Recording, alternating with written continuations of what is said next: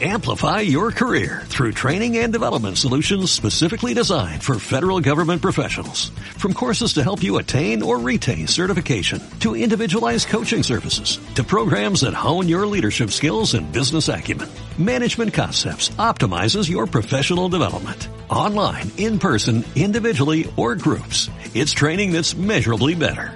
Learn more at managementconcepts.com. That's managementconcepts.com. Es esa presencia y acción de la iglesia en donde nosotros manifestamos con actitudes y con palabras la salvación que Cristo nos trae. Pero al hablar de salud o hablar de atención a los enfermos, no es únicamente hablar al aspecto físico, es hablar también a la integridad de la persona. Por lo tanto, como acompañantes de enfermos tenemos que visualizar la sana relación que la persona debe tener consigo misma y con las dimensiones de la vida humana, llámese familia, llámese economía, política, religión, recreación, educación, de tal manera que la sanidad en la persona sea algo permanente. Como cuidado pastoral de los enfermos, tenemos que suscitar como iglesia la salud integral de todos los fieles. Tiene aún sentido la existencia de un ser humano que se encuentra en condiciones muy precarias por ser anciano y por ser enfermo. Vamos a tomar esta cita bíblica del Sirácides, Hijo, en tu enfermedad no te desanimes, sino ruega al Señor que Él te curará. Aparta tus faltas, corrige tus acciones y purifica de todo corazón todo pecado. La enfermedad llega a trastocar la intimidad de la persona, desconcierta y hace que la persona quede vulnerable e insegura, porque lo que no pensaba tener o había escuchado que se podía tener, ahora lo experimenta y en esta realidad se suscita determinadas emociones, principalmente el miedo, y el miedo a perder lo más importante que se posee, que es la vida. Y para poder nosotros encontrar un sentido en la enfermedad y que el miedo no nos agobie, hay que contemplar plenamente a la persona de Jesús, que en el huerto de los olivos tiene una experiencia semejante a la del enfermo, pero que en el huerto de los olivos Jesús hace énfasis en la integridad de su persona, en su espiritualidad. Padre, si es posible, aparte de mí este cáliz, pero también hace énfasis en su aspecto emocional. Se dirige a Pedro, Santiago y a Juan y hace hincapié en su sentir. Tengo una angustia y tristeza mortal. La enfermedad no elimina la vida y no impide la vida, sino que hace que la persona tenga un estilo nuevo de vida, pues es despojada de la superficialidad y centrada en lo más importante que se tiene, la vida, para admirar a través de la vida la majestuosidad y la acción de Dios en uno y a través de uno para el mundo. La enfermedad, por tanto, no puede ser considerada o visualizada como un castigo, prueba y voluntad. Es una situación humana que nos permite y nos lleva, si no evadimos la realidad, a experimentar una resurrección de vida. Nos hace visualizar a mayor profundidad lo que tanto deseamos experimentar, amor. Y nos hace centrarnos en nosotros para buscar una sana relación con nosotros. Y esta sana relación nos lleva a una relación más profunda y adecuada con nuestros acompañantes o cuidadores y con los profesionales de la salud. Y nos hace reincorporarnos de una manera distinta al ámbito de la vida social. El miedo que se produce durante la enfermedad es un miedo que se da por la evasión de la realidad. El diagnóstico, la suposición, los comentarios hace que la persona enferma como la familia tienda a divagar y en base a la suposición que despeta en su razón, se despeta una emoción que lo aísla y lo hace sentirse impotente y frustrado. Y lo que es la enfermedad sí se convierte en una carga física y emocional. La enfermedad no impide la vida, no quita la vida, sino que la perfecciona, la embellece y la suscita. si sabemos enfrentar la realidad. Por lo tanto, la salud comienza con una mirada que despliega al enfermo sobre sí mismo. La salud del enfermo comienza cuando deja de luchar contra las suposiciones y emociones y se pone a visualizarse a sí mismo y comienza a amarse a sí mismo. Se dignifica y se da su lugar. Es el hombre que debe ser curado y no propiamente la enfermedad. En este caso, curar significa aprender a vivir con el cuerpo limitado y destinado a la muerte. Significa también modificar la mirada sobre la enfermedad que no hace indigno al hombre, sino que lo perfecciona y lo sana. Los acompañantes también adquieren una experiencia saludable si no se ausentan de la realidad. La salud que Jesús ofrece no es solo a los enfermos, sino a los que físicamente están sanos y que a través de los enfermos habla a los sanos. Vamos a ver un poquito más adelante de esa experiencia. Jesús propone una salud integral. Y para tener la salud integral, recordamos el pasaje del domingo pasado. Efetá, ábrete no ser sordos al interior para no tartamudear hacia el exterior en la expresión real de nuestro ser.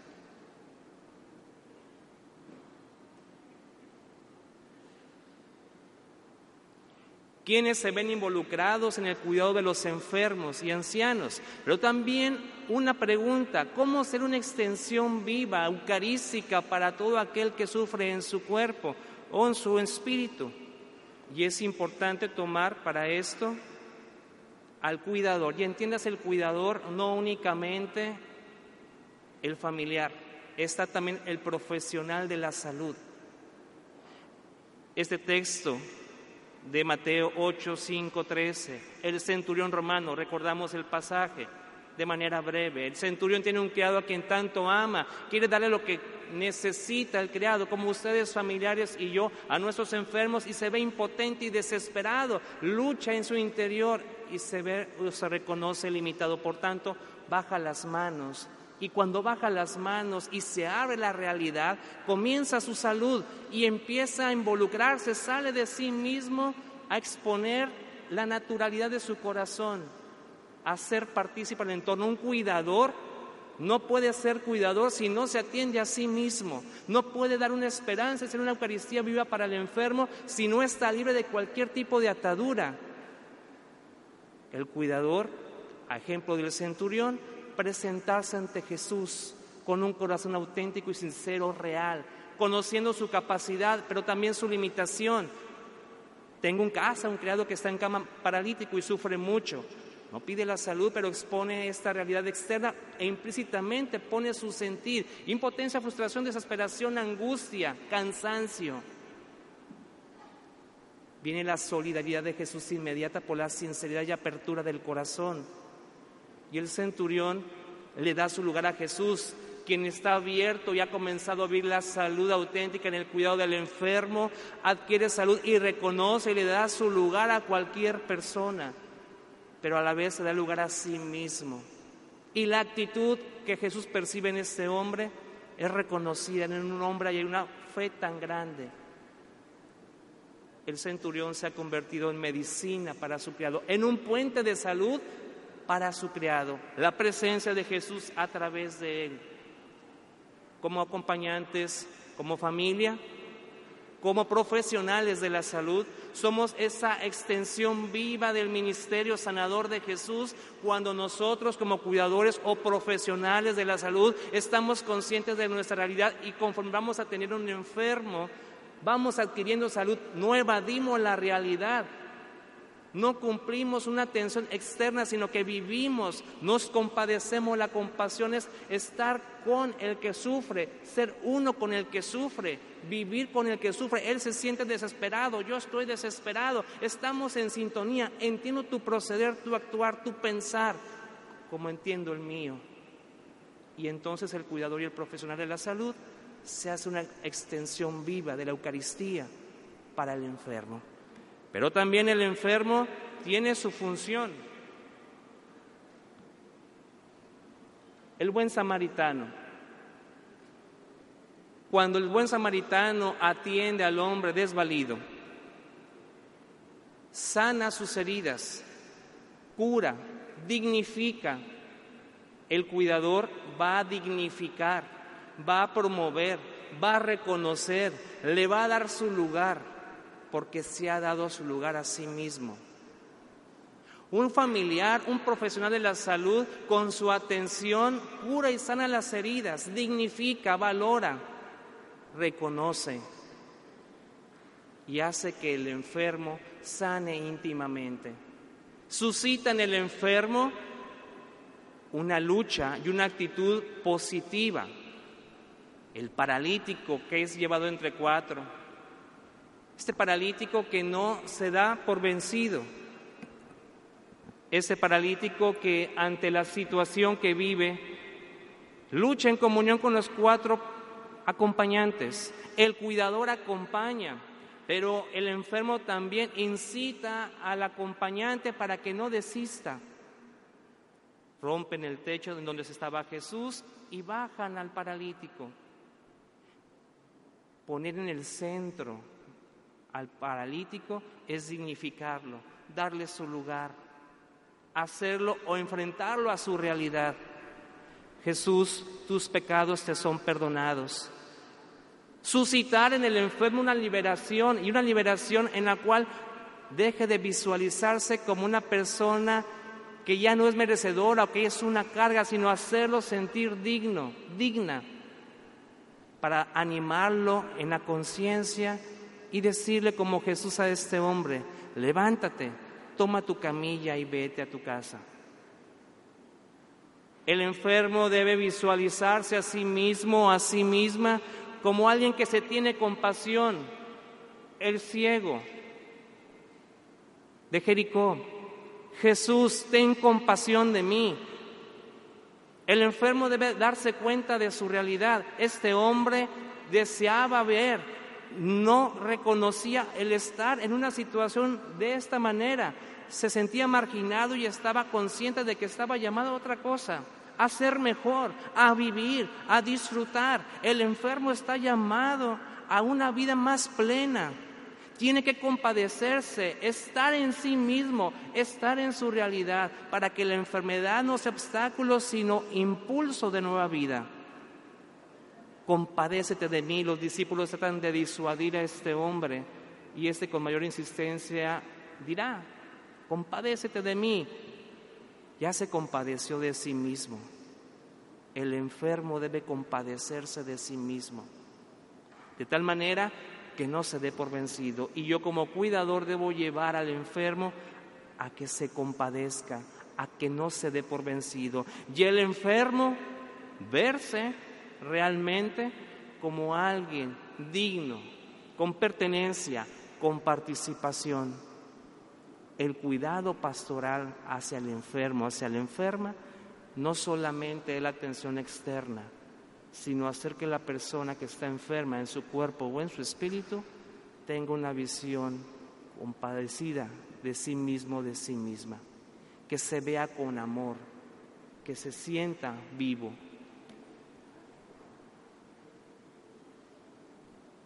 La enfermedad es un misterio y un significado de salvación.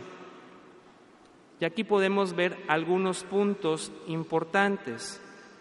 Por medio de la cruz de Jesús, la fuerza redentora de este misterio de la enfermedad y las formas de sufrimiento que podemos tener, pero también la nueva forma de vivir dicho sufrimiento.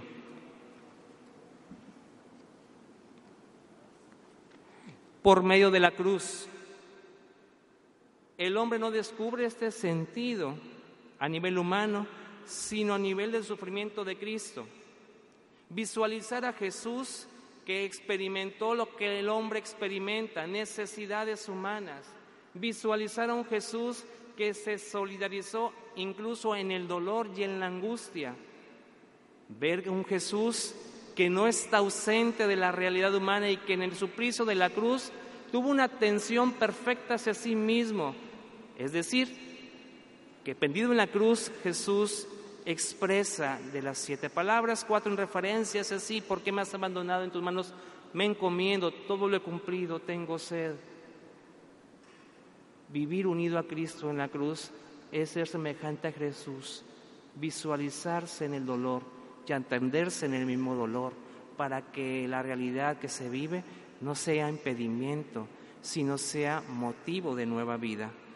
La fe en la participación en los sufrimientos de Cristo lleva consigo la certeza interior de que el hombre que sufre completa los sentimientos y los sufrimientos del corazón de Jesús.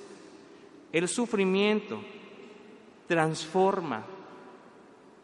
El sufrimiento vivido con amor, visualizado con realidad, transforma, perfecciona y suscita vida, no la impide. La fuerza redentora, el sufrimiento más que todo lo demás, hace presente la historia de la humanidad en la fuerza de redención. Y las formas de sufrimiento, el sufrimiento abrazado libremente por amor, el cual motiva la fidelidad al amor y al compromiso del cumplimiento del deber. Los sufrimientos inevitables, la enfermedad, en donde es desconcertada la persona y la persona por sí misma tiene que aprender a vivir un estilo nuevo de vida. El amor nos mueve a compadecernos de los que sufren y hacer lo posible por eliminar los males que causan dicho sufrimiento. El apostolado del sufrimiento. Ayudamos al prójimo en la porción en que hacemos bien a su alma y no hay mayor bien para los almas que las gracias obtenidas por medio de la oración unida al sacrificio libremente ofrecido. Y una pregunta muy importante, ¿por qué a mí? ¿Por qué a mi familiar? Pareciera que si Dios ensañara con nosotros y quisiera probarnos o hacernos sufrir, son situaciones que a veces se suscitan y las víctimas de la acción de sufrimiento no son más culpables que otras. Lo escuchamos en el pasaje de Lucas. En aquel momento llegaron algunos que, lo, que le contaron lo de los Galileos, cuya sangre había mezclado Pilato con la de los sacrificios. Jesús le respondió, piensan que esos galileos eran más pecadores que todos los demás galileos porque han padecido estas cosas? No, se los aseguro. El cristiano ya no sufre sin sentido, pues si une sus sufrimientos a Cristo, vive plenamente. La pasión de Jesús que vive el enfermo en su cuerpo o en su espíritu, renueva y lo hace resucitar a una vida nueva le lleva a un punto de ser Eucaristía viva, pues con su testimonio, esté consciente o inconsciente, con su lucha de amor por seguir vivo, viva, hace y confronta a quien le acompaña para que el que le acompaña también sea desnudado y contemple en sí mismo, en sí misma, la magnitud de la obra de Dios. El acompañante como el enfermo, ante la enfermedad, no pierden la vida si no evaden la realidad. Ganan vida, resucitan a la vida si se permiten experimentar la realidad. La enfermedad no es prueba, castigo y voluntad, la experiencia me lo ha dicho.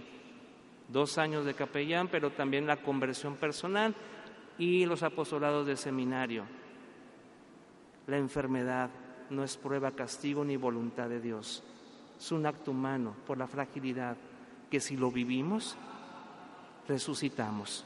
Que si lo vivimos, somos Eucaristía, pues hablaremos más profundamente de la grandeza de Dios y como María diremos, el poderoso en esta realidad ha hecho obras grandes en mí y a través de mí ha manifestado su gloria para los demás.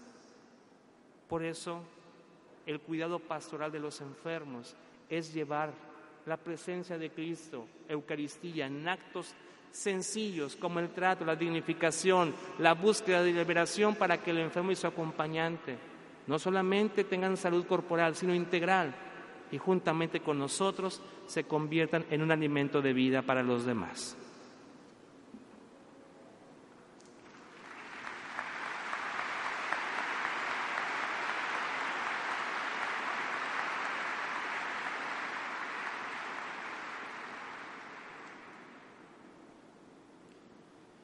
Cuando fui enviado a la Universidad Pontificia de México, el primer año acudíamos al Instituto de Cancerología y al estar eh, todos los sábados en ese apostolado, eh, aprendí la importancia de la atención pastoral a los enfermos, al grado que ahí surgió una interrogante,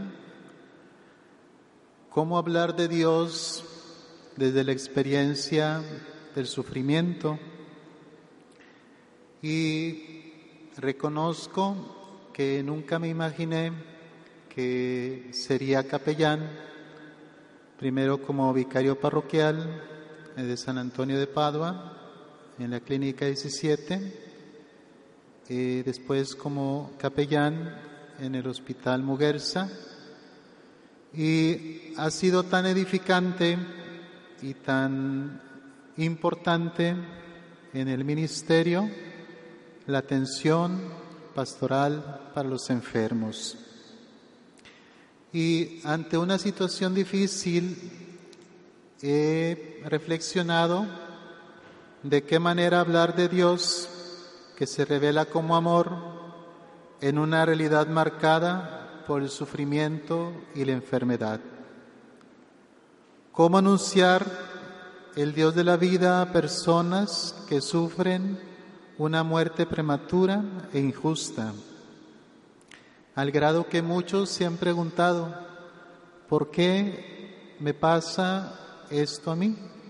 ¿O por qué le ocurre esto a mi ser querido y reconozco que a lo largo del ministerio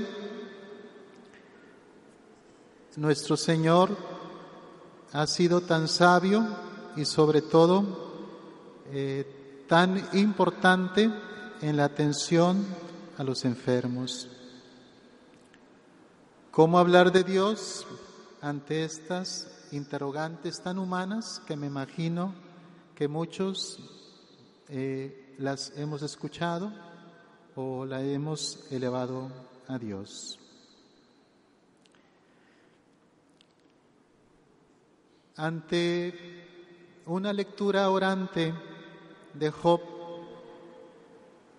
él exclama, dolido pero convencido, desnudo salí del vientre de mi madre, desnudo volveré a Él. El Señor me lo dio, el Señor me lo quitó, bendito sea el Señor. Se trata de un texto célebre, citado sin duda de la afirmación referente al paciente Job. En lugar de maldecir, él bendice al Señor. Ante una enfermedad de un ser querido, de un paciente que visitamos, nuestra presencia debe ser una guía en medio del dolor y de la oscuridad, una mano que inspira confianza. Un sacerdote boliviano decía con belleza y profundidad, entrénanos Señor a lanzarnos a lo imposible, porque detrás de lo imposible está tu gracia y tu presencia. Esto fue lo que hizo Job, lanzarse a lo imposible hacia un enigmático futuro. Y lo más importante, en ese esfuerzo encontró al Señor. Me ha tocado acompañar a algunos enfermos en su proceso difícil de enfermedad, en las etapas negación, rechazo, pacto, rebelión, resignación y aceptación. Y lo más edificante, que han encontrado a Dios. Así como Job, muchos enfermos han encontrado a nuestro Señor la Pastoral de la Salud y quienes se dedican a este noble apostolado, hemos sido testigos de experiencias edificantes. de fieles cristianos que han encontrado al Señor. De manera que la primera actitud y disposición que debemos tener todos los fieles cristianos que acudimos a este noble apostolado de los enfermos es ayudarles y una forma es la presencia, la oración y la comunión.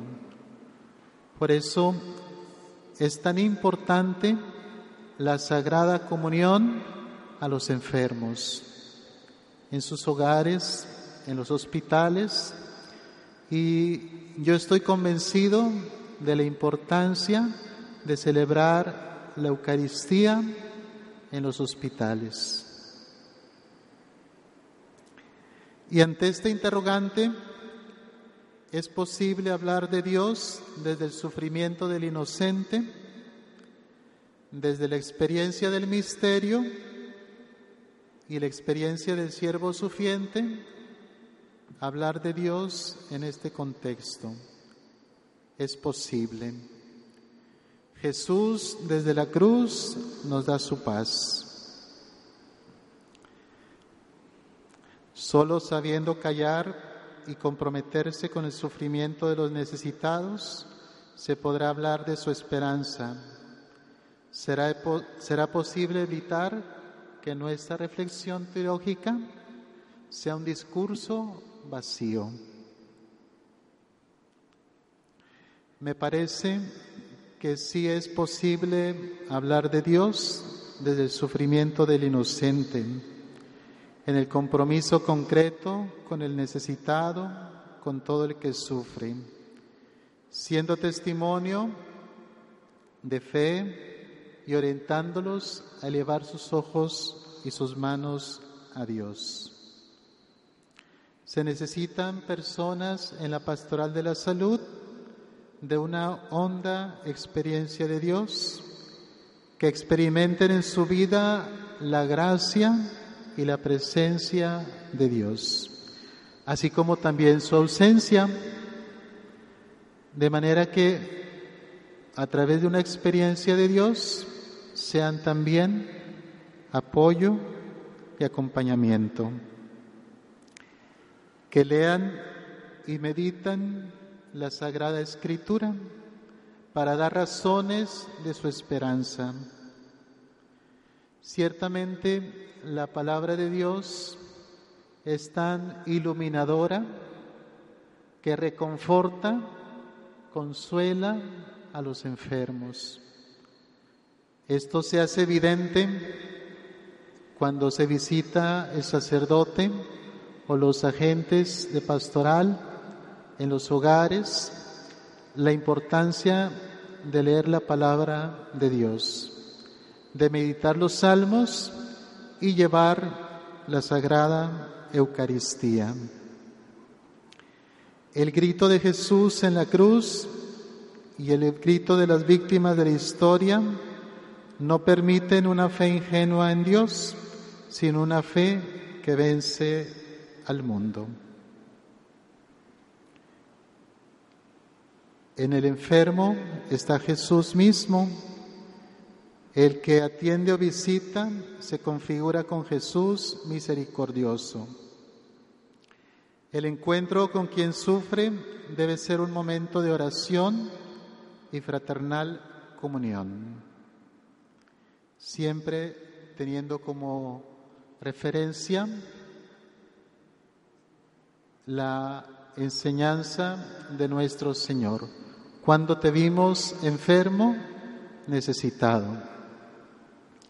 Reconozco que es una tarea tan importante la atención pastoral a los enfermos y no se imaginan lo edificante que es recibir la Sagrada Comunión. Una religiosa que de Dios goce decía que así como muchas veces acudimos a la Santa Misa, cuando estamos enfermos, nuestro Señor se vale para ir a nuestro encuentro en la Sagrada Comunión.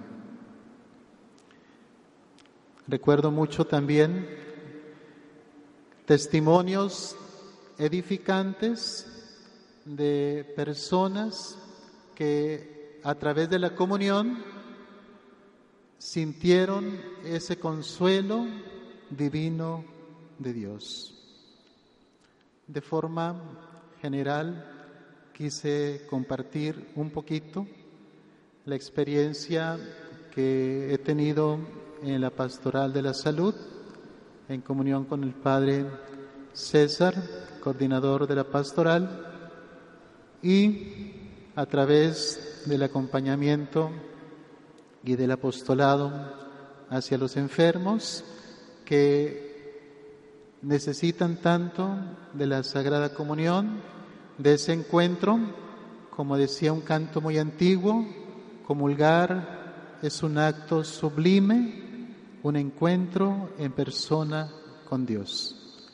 Que siempre tengamos presente eh, la atención, el cuidado, hacia los enfermos.